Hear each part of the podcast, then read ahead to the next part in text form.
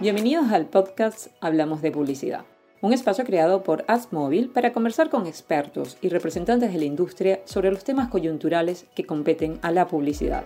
Este espacio es conducido por Alberto Pardo, CEO y fundador de AppsMobile, empresa AgTech que brinda soluciones para la publicidad digital en Latinoamérica. En este episodio tenemos como invitado especial a Nelson Romero, vicepresidente de Relevancy Colombia, quien conversó con Alberto Pardo sobre la tercera ola de la publicidad los modelos de retail media y su evolución hacia el commerce media, un nuevo enfoque en el que convergen todos los medios.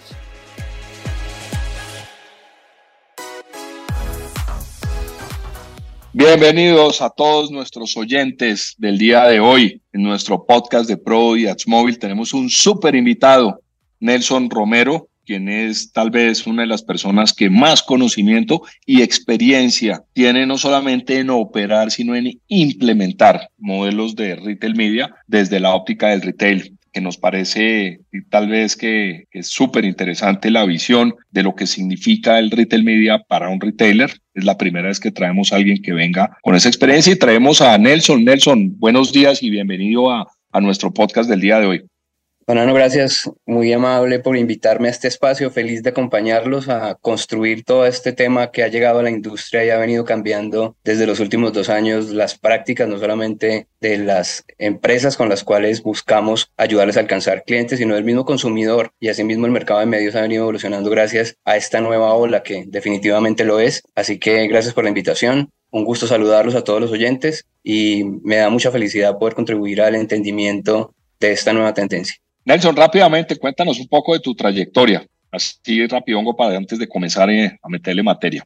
Bueno, Banano, yo ya estoy celebrando casi 30 años de estar en la industria, eh, con la fortuna de no haberme tenido que cambiar hacia ningún otro eh, negocio diferente a la comercialización de audiencias, diría yo, grosso modo, pasando por todo lo que fue la industria clásica de los medios tradicionales, formado en prensa por Casa Editorial El Tiempo, luego me moví a cable y trabajé unos años con Viacom, que hoy es del equipo em, CNN, si no estoy mal donde estaba en TV, Nickelodeon, Comedy Central, VH1. Abrí la región para ellos, en, manejé Colombia, Ecuador, Perú, Venezuela. Después de haber aprendido un poco de cable, me fui con Grupo Prisa a manejar un negocio también fuera del país con la en la región andina y cuando regresé eh, me conecté con Facebook, eh, trabajé para Facebook cuatro años y medio abriendo la región también y manejando eh, básicamente todos los clientes de consumo masivo para la región. Luego de ello eh, me enamoré del tema digital, lo consideré una oportunidad de reseteo dentro de la industria y aprendí de eh, outbound messaging, de business communication y luego me lancé ahora a la construcción de la nueva ola, consciente de que aquí, y eso vamos a hablar hoy, todos estos medios de los cuales les acabo de hablar brevemente, mis 30 años, convergen en el retail media y es algo fascinante de lo cual les voy a compartir durante la charla. Listo, buenísimo, espectacular tener una persona con esa trayectoria. Buenísimo. Nelson, arranquemos en materia. O sea, ¿por qué, ¿por qué el retail media es denominada la tercera hora de la publicidad? ¿Por qué?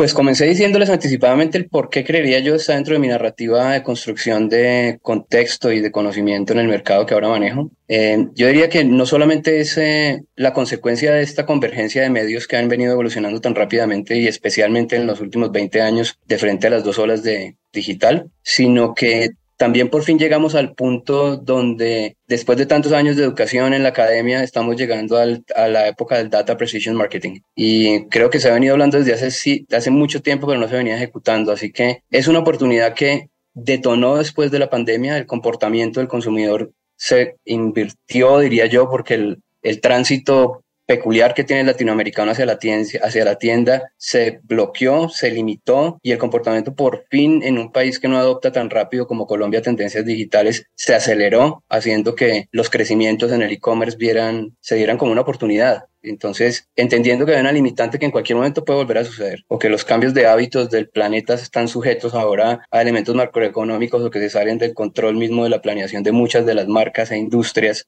pues esta evolución que trajo el e-commerce abrió una oportunidad para que lo que naturalmente no se podía hacer de ir a las tiendas se empezara a migrar hacia un comportamiento que está tardío, sigo diciendo en Colombia, ya debería estarse dando a nivel mobile o por lo menos a nivel eh, digital realmente como se, está viendo estos crecimientos finales. Creería yo que es una oportunidad que abordaron rápidamente los comercios, porque ya no se puede hablar solamente de, de retail media, bueno, ya está tan rápidamente evolucionado que deberíamos comenzar a hablar de commerce media hay muchos jugadores, hay demasiada especialización y así como usted comenzó hablando de los agregadores o las milers eh, e intermediarios Martech que se han sumado al ecosistema, pues hay unos jugadores puros de donde empezó a crecer esta tendencia que son los, los retailers, los supermercados o comercios. Entonces, definitivamente es una tercera ola, una tercera ola que agrupa no solamente los aprendizajes del mercado en términos de search y de social que, tocó, que costó mucho al mercado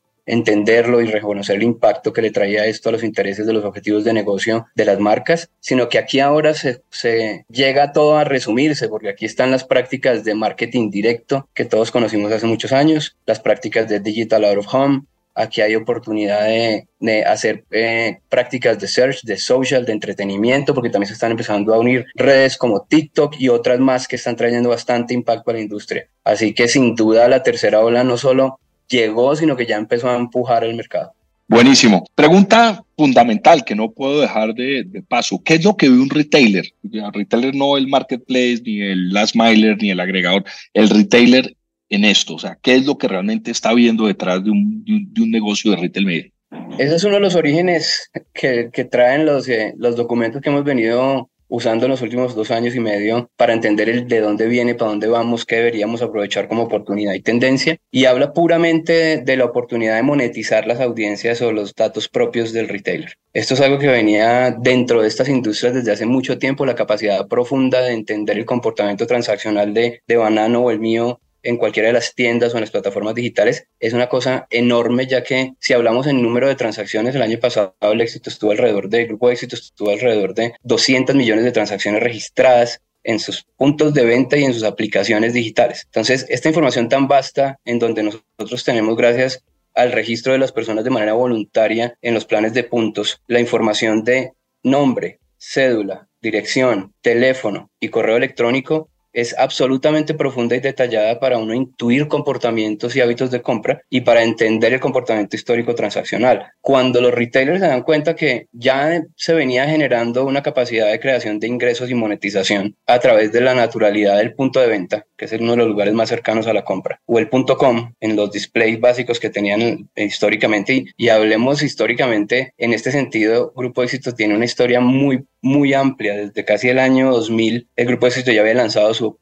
.com, en un mundo en donde todavía esto no se veía como una oportunidad como lo es hoy. Pues eso creó una, un look and feel de sus eh, propiedades digitales que hoy realmente hace parte de la experiencia. Entonces, ahora, con la oportunidad de monetizar los datos y teniendo en cuenta de que el retail media no solamente se está quedando con la ventaja de encontrar compradores con marcas a través del embudo dentro de las propiedades digitales de las tiendas, pues empezó a salirse del, del ecosistema propio y empezaron a darse cuenta que estos tráficos calificados, estas compradores históricos verídicos no solamente podrían llegar a tener una buena rentabilización dentro de los ecosistemas propios, sino también en ecosistemas externos, en donde yo voy y hago match con audiencias y le permito a las marcas encontrar tráficos específicos, pero de personas calificadas que vienen de ese histórico transaccional. Yo creo que ahí es donde la oportunidad se ve muy grande y empieza a especializarse el asunto, porque eh, consciente de que el, negocio del retail también es muy tradicional eh, y viene derivado de las tiendas, del poder del trade y de estas unidades de negocio que, que saben robarse el show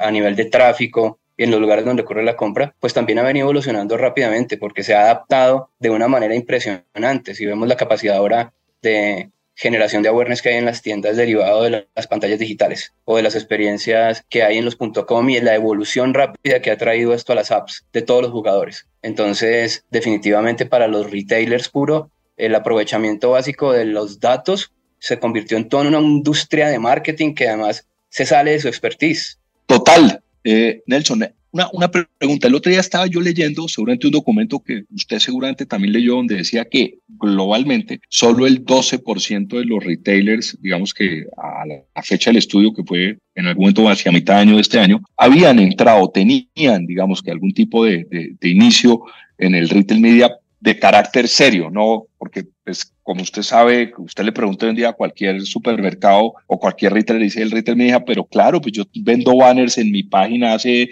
10 o 12 años. Eso en realidad no es retail media como tal, pero digamos que entendiendo eso en América Latina, el estudio mencionaba que está por debajo del 6% esa esa, digamos que penetración, esa entrada de los retailers. ¿Qué es lo que pasa en América Latina y por qué cree usted que todos estos gigantes, porque en América Latina hay unos retailers gigantes como los que usted obviamente representa, ¿por qué no han entrado eh, eh, a competir, digamos que en este mercado como sí acontece en Inglaterra, obviamente en Estados Unidos o en Asia o en Europa?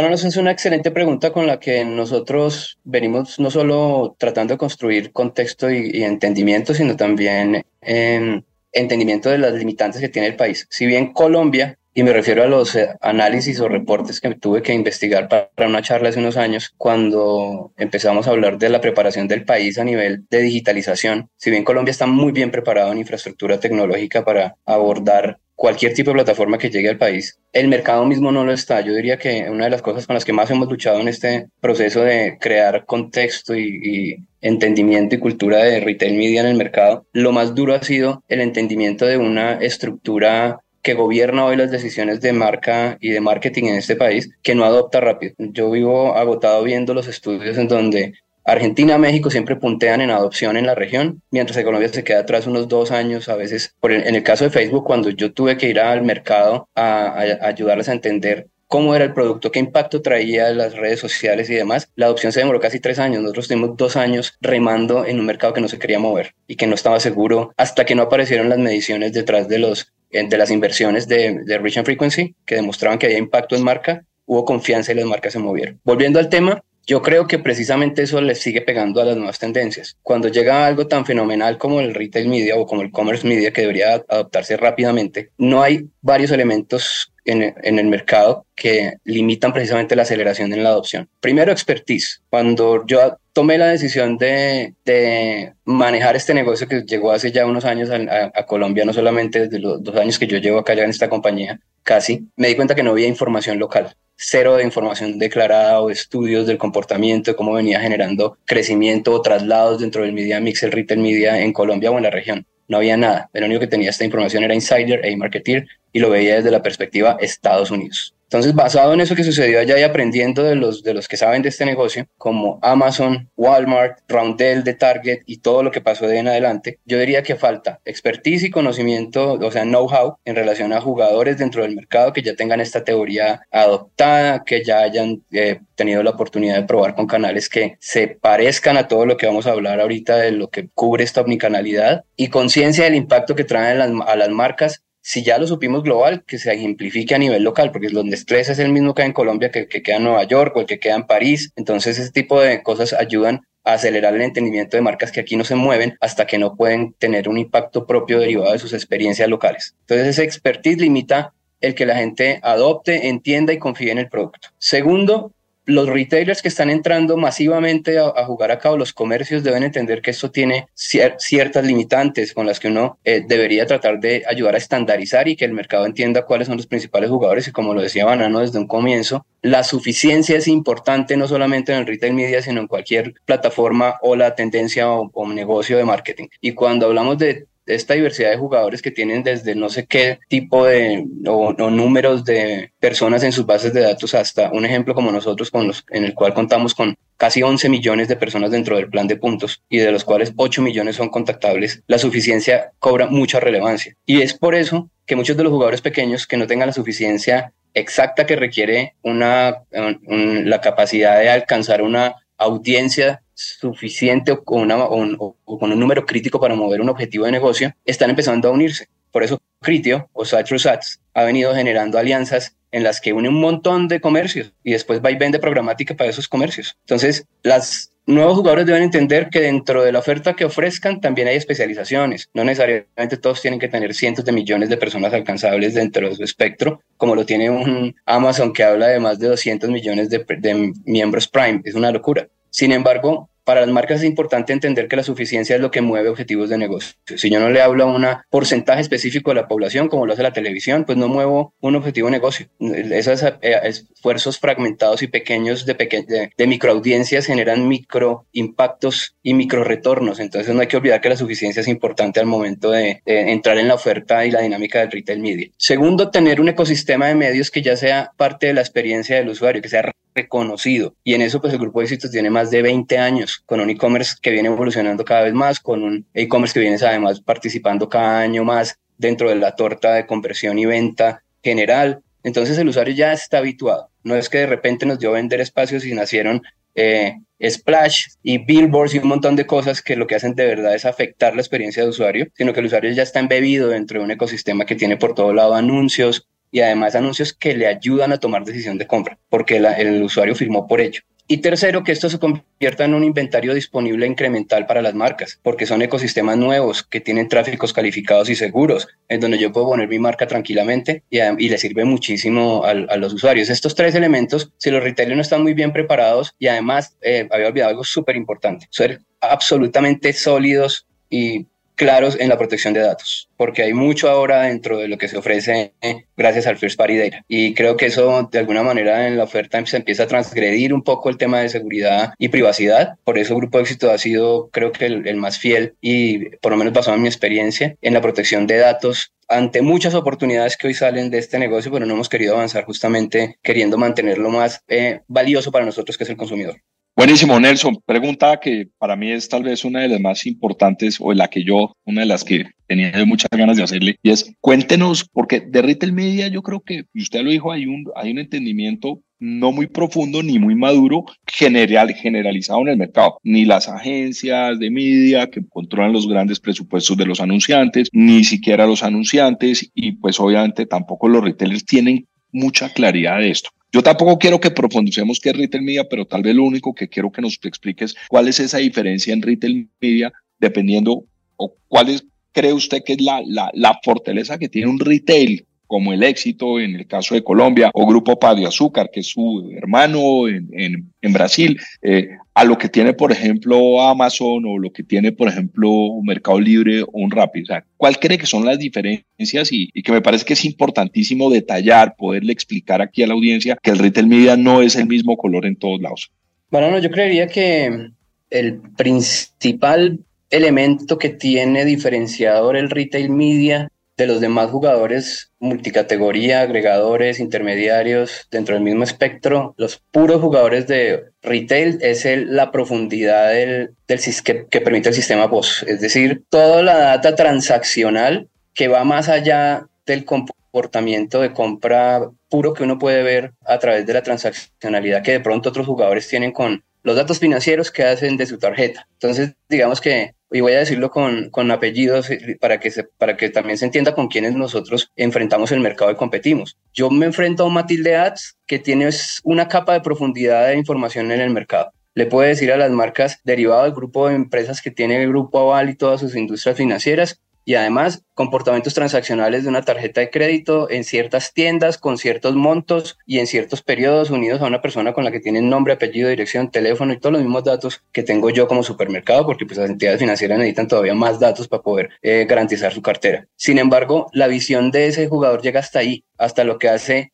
con la tienda, pero no el detalle granular de producto. Yo puedo darle al mercado no solamente información específica del comportamiento transaccional de ciertos grupos de personas en lo demográfico, en canastas de compra, en categorías de producto y en un montón de segmentos, sino que además le puedo dar la profundidad que ningún otro eh, canal permite en esta competencia del retail media. Y es que nosotros tenemos desde hace muchísimos años y además se conserva en, los, en, los, en el data lake de grupo de éxito el comportamiento transaccional de el 10%, el 20% de la, de la población del país. Estamos hablando de casi 10 millones, de 10 millones de personas que son el 20% de Colombia y que seguramente migran entre los demás supermercados. Esta data tan granular no es tan accesible de parte de otro jugador. Un Amazon sabe que compra la gente a nivel multicategoría, los tiempos de búsqueda y navegación son enormes, el número de páginas que ven son una locura, pero no se compara con la profundidad que permite tener el sistema POS en una tienda,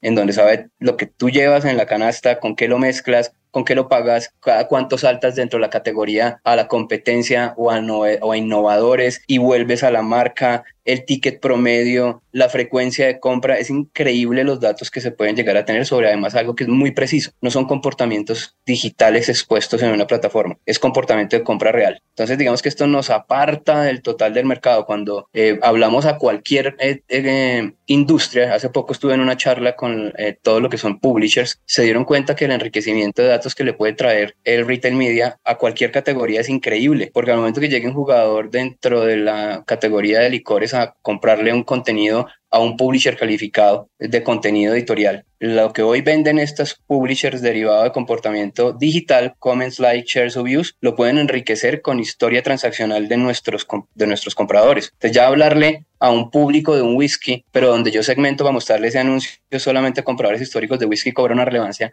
muy alta. Esta diferenciación es clave que el mercado la sepa porque cuando hablamos de productos de gran consumo, que son los que realmente han movido estas tendencias y en Estados Unidos son los que se estaban llevando gran parte de la tendencia del desarrollo del retail media, pues los productos de gran consumo no se mueven ni en Amazon ni se mueven en Rappi. Uno no compra tomates ni no entra a Amazon a comprar este tipo de cosas tampoco. Entonces, definitivamente hay una cosa única del jugador de retail a nivel de minorista, como es literal la palabra acá, porque esa profundidad que, le permite dar a uno el sistema pues es único. No se compara con ningún otro sistema de escucha o registro de datos que le permita a uno ir tan allá. Creería yo que es lo que nos aparta, pero también complementa la oferta dentro de esta nueva ola.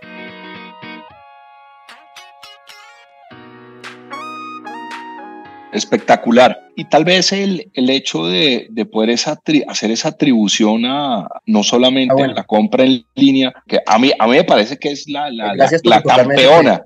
Gracias por recordarme eso, Banano, porque hay un elemento clave en lo que todos usamos dentro de la narrativa comercial, la omnicanalidad. Pero poder conectar el embudo es una cosa que solo se puede hacer dentro del tema de retail por la capacidad de tener el con, la conexión única de lo que pasa arriba en una capa alta del embudo buscando eh, la atención de un usuario que se está entreteniendo en Meta o está buscando en Google y de repente encuentra un anuncio de su retailer eh, favorito al darle clic lo mete dentro del embudo porque queda embebido en el embudo mismo, ya que el comercio lo lleva a que entre o a su .com o a su aplicación o a su WhatsApp y es objeto de meterse en el mindset de compra. Y por más estímulos que este personaje demuestre, ya sea en el clic en el SMS o en el .com o el carrito en la app, si no decide comprar durante la experiencia misma que en la cual fue embebido, sino en los días siguientes resulta comprando en una tienda o nuevamente le da por entrar a la app y comprar, nosotros tenemos la capacidad de conectar uno a uno esta atribución. Gracias a esos cinco elementos que yo le decía, yo tengo el nombre, el teléfono, la dirección, el correo y la cédula.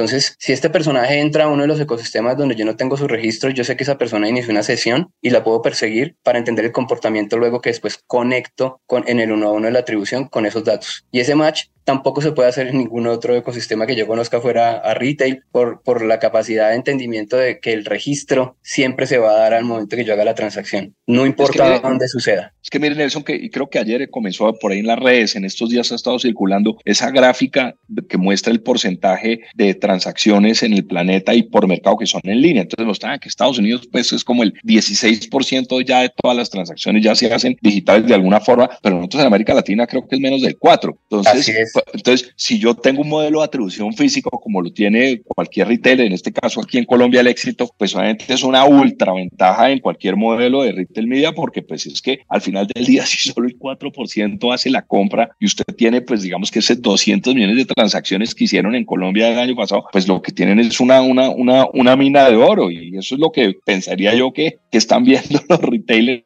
o los que lo están viendo, porque pues también vemos que no todos lo ven, pero pues obviamente hay ese. A mí lo que más me llama la atención definitivamente es ese, modelo de atribución físico, me parece divino, o, o, el canal en realidad, el poder combinar, pero tener esa, eso, eso no lo tiene un mercado libre, eso no lo tiene un Amazon, eso no lo tiene Rappi, pues, pero pues solamente lo tiene pues el que tenga la tienda física, el post, usted lo dijo. Y así lo está empezando a reconocer el mercado, eh, porque entienden que sucede con el estímulo que yo pongo en cualquiera de las capas del embudo conectado con la compra? Y a ellos les importa entender que les sacó el producto de la góndola. Entonces, si fue el, el periodo de investigación que hice eh, cuando estaba en el punto com, porque efectivamente los estudios siguen diciendo, y particularmente en Colombia, entre 8 y 9 de cada 10 personas siguen comprando en la tienda. No importa el journey. De hecho, hay un comportamiento muy loco de personas hoy que el éxito lo entiende y tiene kioscos digitales en sus tiendas más evolucionadas dentro de los formatos wow, en donde la gente va, le da clic a la pantalla, pone su cédula, imprime su último recibo de compra y va y lo deja en compra y recoge para que le merquen, pero él quiere estar en la tienda, es una experiencia.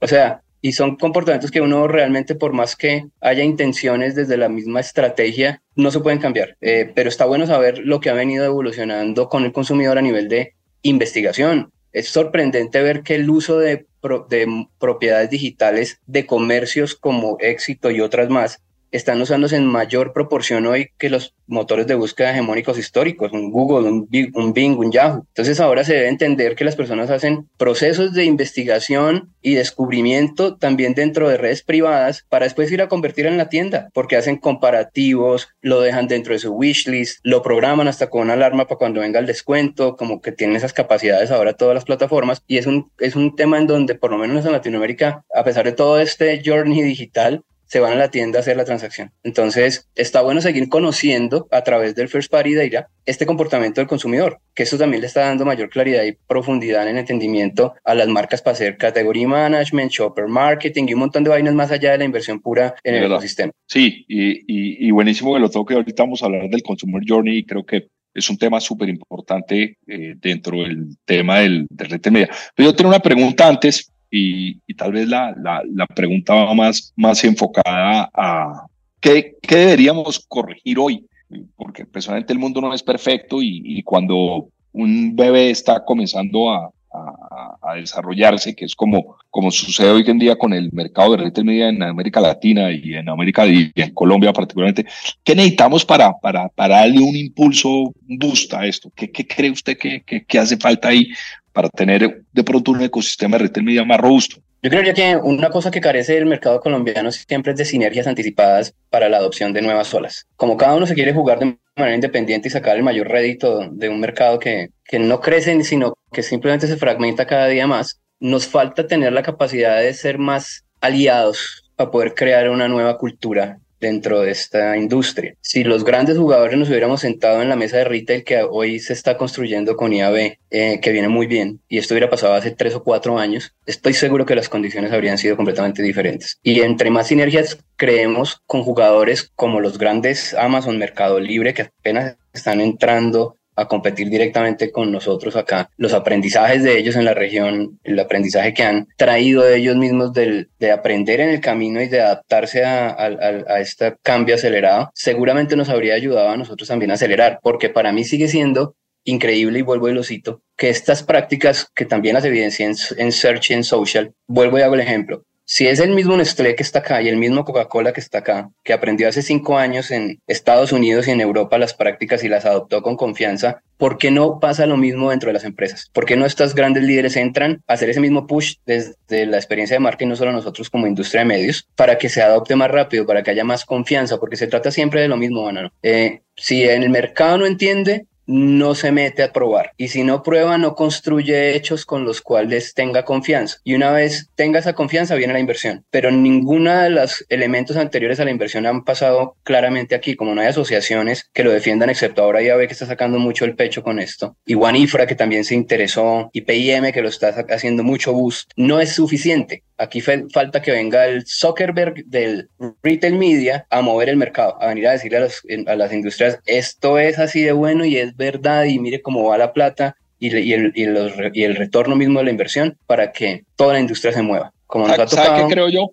Nelson, eh, que primero no todas las compañías tomaron la posición de, digo los retailers, porque creo que los marketplaces la tienen en eso mucho, una posición mucho más agresiva. De acuerdo. Eh, eh, y de hecho, pues si usted mira Rappi, no sé, Mercado Libre y Amazon son mucho más, la han agarrado mucho más rápido. Pero creo que el éxito además ha sido pionero y usted tocó un punto importantísimo. Yo creo que el éxito hizo un trabajo con la data que nadie ha hecho, a mi juicio, mi visión, eh, espectacular. Eh, pero lo que le siento que le pasa a los retailers, yo no sé si sea el caso del éxito y pues tampoco quiero discutirlo, lo quiero hablar en general, es que pues obviamente el negocio del retail es un negocio complejísimo. Es un negocio con unos márgenes súper bajos, es un negocio que está totalmente flanqueado por miles de razones, entre otras por el comercio electrónico y pues que no han sido en realidad unos buenos años en general para el comercio. Si usted mira lo que pasa con los retailers en Brasil, están bien cascados, y mira Argentina, están ultra cascados, pues Chile después de todo lo que pasó con las revueltas y bla, bla, bla, también salieron. O sea, hay como, como un escenario, yo creo que están como, como debilitados y siento que mentalmente se sienten débiles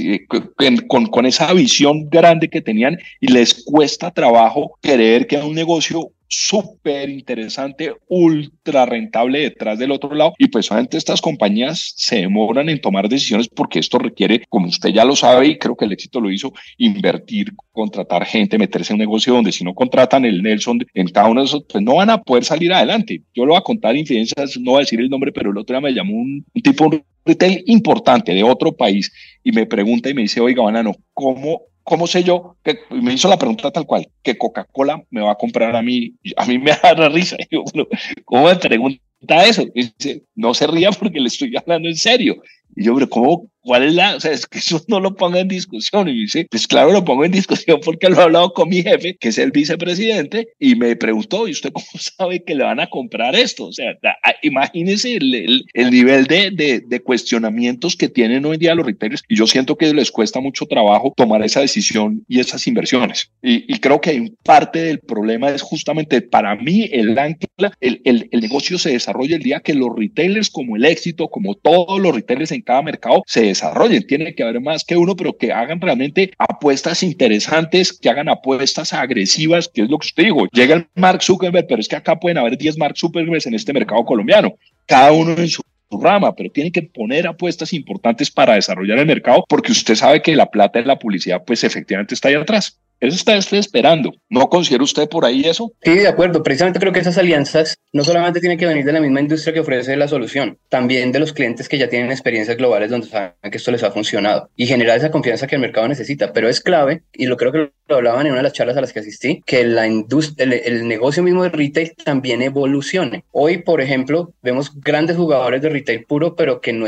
están en una etapa de transformación digital tan clara, que ni siquiera tienen dentro de sus estructuras procesos tecnológicos que le permitan entrar en la competencia, porque si nos vamos a la realidad, muchos de los jugadores del mercado de supermercados, retail puro, sus arquitecturas de los e-commerce tienen todavía plataformas tan básicas como Vitex que limitan la venta o comercialización de espacios en impresiones. Entonces, en un mundo como este, tan rápido, tan demandado en términos de soluciones cada, cada semana innovadora, estar tratando uno de acelerar una industria y queriendo vender contenidos fijos diarios en un ecosistema digital es muy difícil. Entonces, si la misma estructura de la, del retailer no está preparada uno, si no tienen una mentalidad de transformación digital también ya lista a nivel cultural y equipos de personas, porque la verdad, Banano, es que en este negocio, y lo puedo decir tranquilamente, el mayor recurso que hay es personas todos los que estamos detrás de la misma eh, solución y la narrativa comercial y el negocio que se planteó ya desde hace cuatro años que existe Éxito Media y yo casi dos montados en él, lo sostienen personas y personas que van dentro de una, dentro de una estructura de consultoría que también hace muy diferente el acercamiento. Aquí no se venden medios, aquí no vamos detrás de eh, inversiones ligadas a cuál es su plan para este mes o qué tiene dentro de su roadmap de los próximos seis meses. El retail media tiene una capacidad única y es que va y le muestra el objetivo de negocio que tiene que mover la marca gracias a los datos. No se sienta a hablarle de, ay, ¿usted qué piensa hacer o qué se le ocurre? Sino aquí está lo que usted tiene que hacer porque usted, tiene perdiendo, usted viene perdiendo frente a la categoría o se le cayó el ticket promedio de sus clientes. Entonces le pega al negocio puro y la marca inmediatamente después se activa una intención de, ni siquiera se llama una inversión, de recuperar el curso de ese objetivo de negocio. Yo quiero seguir manteniendo mi, participación. No, yo necesito recuperar los clientes que perdí. No es que yo quiero aumentar la frecuencia de los que me dejaron de comprar eh, tantas veces este año. Y ese tipo de cosas se vuelven muy precisas porque además son eh, traqueables permiten ir al comportamiento de la evolución mes a mes y hay cero humo detrás. Si esto no me da retorno, no te invierto más. Si no recupero mi margen, no te invierto más. Entonces se vuelve muy ácido y es una dinámica muy rica porque se mantiene en un next step constante. Listo, ya recuperamos. ¿Qué quieres crecer? ¿Quieres clientes de la competencia, de otra categoría? ¿Quieres ver cómo se comporta tu consumidor cuando lleva canastas cruzadas donde no pensó en tu producto? Y posiblemente si lleva el producto A más el producto B, ahora tiene el producto C, que es el tuyo.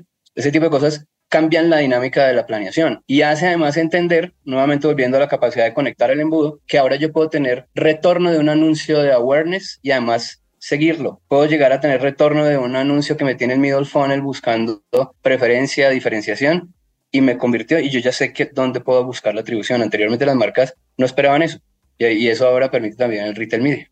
¿Qué tan grande va a ser este negocio de retail media? Pues hoy y esto no está declarado, ¿no? A nivel internacional, las métricas dicen que en Estados Unidos está entre el 12 y el 15% del share publicitario digital. A nivel internacional ya está llegando al 17. Colombia se habla de entre el 5 y el 6 del share digital que se está trasladando tímida y lentamente a retail media. Aspiramos a llegar entre el 2024 y 2025 al 15% del mercado nacional. Sí, ya. Las métricas vienen muy bien. El último, la última proyección que había hecho eMarketer hasta hace un año y a Insider, que lo actualizaron en junio de este año, hablaba de creo que 45 billones de dólares en 2023 o 2024 se proyectaban vender de retail media en Estados Unidos, ni siquiera global. Y creo que van, por, van a terminar por como en 51 billones. Entonces, si nosotros lográramos empezar a hablar en billones de dólares de retail media en Colombia, ya sería el primerito. Y, y, y seguro lo que va a empezar a suceder es que gracias a la declaración vamos a empezar a tener mejores métricas de seguimiento en el futuro. Ya en el capítulo de Retail Media Marketing Latinoamérica de Insider y Marketer aparecen muchas métricas de benchmark de los jugadores locales. Mercado Libre, Sencosud, eh, Matilde Ads, Magalu, nosotros. Entonces empieza a ver más rico el ecosistema para seguirlo y, evidenciarlo. Pero seguiremos trabajando para mover la industria y ganarnos ese share. Por, porque le están comiendo esa plata? es que justo a eso quería llegar. Esa era mi siguiente frase ahí. Nosotros no es que le estemos comiendo porque muchas de las marcas y los inversionistas y la industria misma a veces dice, bueno, ¿qué tengo que dejar yo de hacer para meterme en el retail media? No es lo que tienen que dejar de hacer. Tienen que seguir haciendo, pero ahora conducido al retailer o al comercio que más retorno le traiga a la marca. Y ahí es una libre competencia. Dependiendo del sellout que represente el supermercado de turno para la marca, ahí es donde debe ir la plata. ¿Y qué quiero decir con dejar de hacer no, sino continuar haciendo, pero dirigido hacia otro ecosistema? Que las platas de Facebook y de Google, o sea, de, de Search y de Social, básicamente van a seguir siendo lo mismo, pero conducidas ahora no solamente a dejar esto por allá en un anuncio que es un callejón publicitario porque yo le genero awareness al usuario, pero no le digo dónde convierte, ni tiene un call to action, sino se queda el awareness por allá, en los ecosistemas de descubrimiento y, y entretenimiento cuando, no, cuando la intención no es correcta, sino que ahora yo hago la misma inversión en Google o en Meta, pero dirigido al retailer que mejor retorno me dé, porque yo realmente sigo buscando gente en Google y en Meta eh, en estas plataformas, gracias a la capacidad de ir a buscar los segmentados desde mi historia transaccional. Entonces yo no, yo no me estoy comiendo un presupuesto, estoy haciendo que las marcas lo utilicen mejor. Sigan haciendo... Search, ¿no? Si, ¿Cómo? Si yo, si, si yo hago search en, en, en Google, pues de pronto la palabra desodorante, pues de pronto para mí tiene más sentido dejar de comprar esa palabra en Google y comprársela a usted en el Excel. Ah, sin duda, sin duda. Entonces ahí, sí, ahí sí hay que En este tipo de casos seguramente le, va le puede pegar a un search puntual porque ya no lo voy a buscar en Google o en Bing o en Yahoo, ahí lo busco en el, en el comercio puntual y ya ese comercio está muy bien preparado para ofrecerme un modelo de producto patrocinado que ayude a que yo detone la compra rápidamente. Pero en plataformas como video, display, eh, para ser más todavía concreto, en video, display, en todas las plataformas, por el contrario, hace parte del media mix en cada una de las ofertas y propuestas que presentamos. Si no está dentro del ecosistema de solución o propuesta para esta necesidad objetivo de negocio. Un buen embudo que esté compuesto por eh, embudo alto en donde haya display, programática y video que haya buen middle funnel con ya sea SMS, email o marketing directo y una buena experiencia de visibilidad en el ecosistema de eh, e-commerce app, no se detona también la compra. Eh, o sea que las marcas deben seguir entendiendo que esto es un tema de embudo. Más allá de que sea una nueva ola, sigan usando el embudo. Mientras yo tenga una buena capacidad de segmentación y tenga una masa crítica arriba, más personas me van a bajar a convertir. Si yo me vuelvo obsesivo con que quiero segmentar solamente, entonces ahora micro segmento de acuerdo al SKU y PLU, pues no tengo una audiencia masiva grande y no muevo un, un elemento, un objetivo de negocio de la manera que la marca lo espera. Si yo espero retorno de cualquier estímulo, tiene que haber una masa crítica grande, por eso la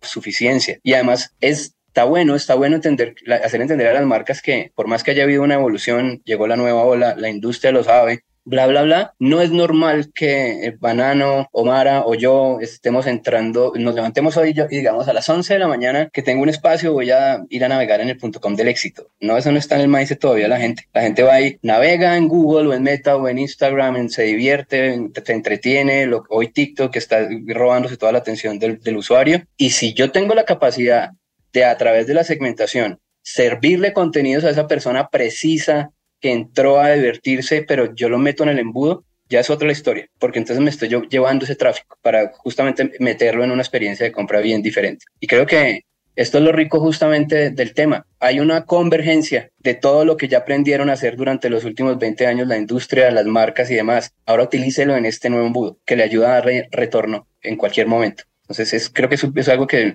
que ayuda a seguir evolucionando en las prácticas. Pues hombre, Nelson, ya se nos acabó el tiempo. Primero de todo, buenísimo, me encantaría tener más. Yo creo que usted le tienes que tomarse un vaso de agua de todo lo que nos ha hablado hoy. Espectacular. Creo que no hemos tenido nunca en los invitados una charla eh, enfocada en, en, ese principio básico del embudo, de la importancia de, del embudo de esa segmentación como la que tuvimos hoy. Así que se le agradezco, eso porque seguramente va a ser súper interesante para, para la audiencia. Espero que volvamos a tener charlas más adelante. Pues muchas gracias y que tengan. A ustedes, por el contrario, me la oportunidad de compartir conocimiento y muy buen guiado con las preguntas que me da la ventaja de contarles qué, qué he tenido yo que aprender durante esta nueva ola. Gracias nuevamente. Gracias. Y nos vemos la próxima. Bueno, que estén bien. Chao, chao. Esperamos que esta conversación haya sido de su agrado y los esperamos en el próximo episodio. Agradecemos a Produ por la producción de este podcast que realiza Xmobile. Este fue otro episodio producido por la red de audio de Adsmobile. Soluciones creativas para el audio digital y podcast.